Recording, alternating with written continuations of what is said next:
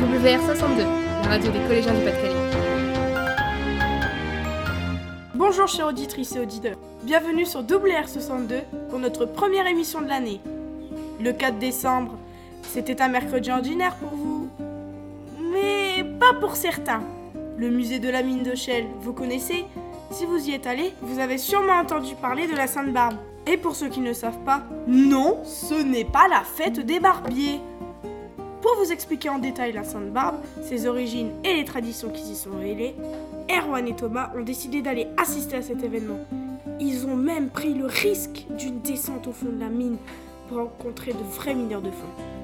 Voici leur reportage.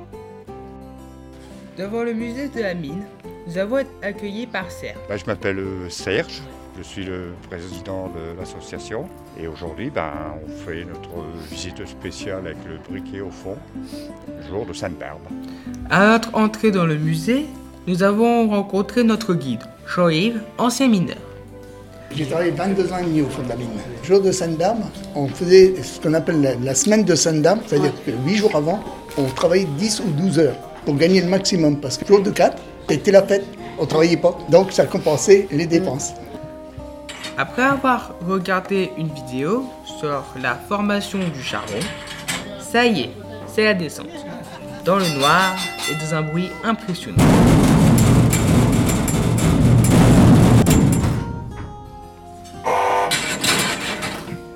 Et en route pour la visite du musée.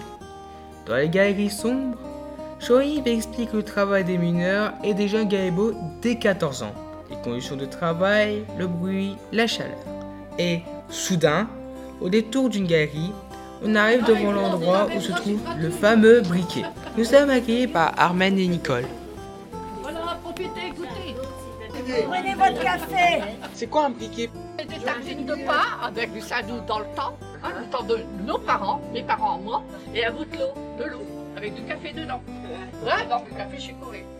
Mais en fait, on ne sait toujours pas qui est Sainte-Barbe. C'est vers la fin de la visite que nous arrivons devant sa statue.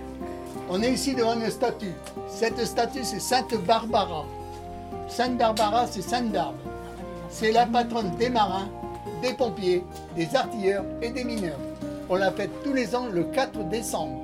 On l'appelle également la Vierge Noire. Mais là, il faut remonter dans les années 200 après Jésus-Christ. Elle est d'une famille de païens.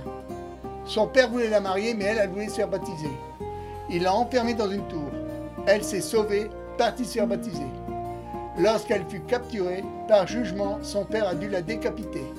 Et au moment où elle l'a décapitée, elle était foudroyée. Elle a patronne du feu, des explosifs. Elle a la couronne et l'épée du châtiment. Grâce à ces bénévoles, nous avons eu l'occasion de vivre avec eux une tradition liée à la mémoire de la mine. Et à l'occasion de la Sainte-Barbe, beaucoup d'événements sont organisés dans de nombreuses communes minières pour faire la fête. N'hésitez pas à vous y rendre l'an prochain, car, comme dit le chanteur Simon Collier, elle est pas morte Sainte-Barbe, elle est pas morte. Allez, à bientôt sur WR62.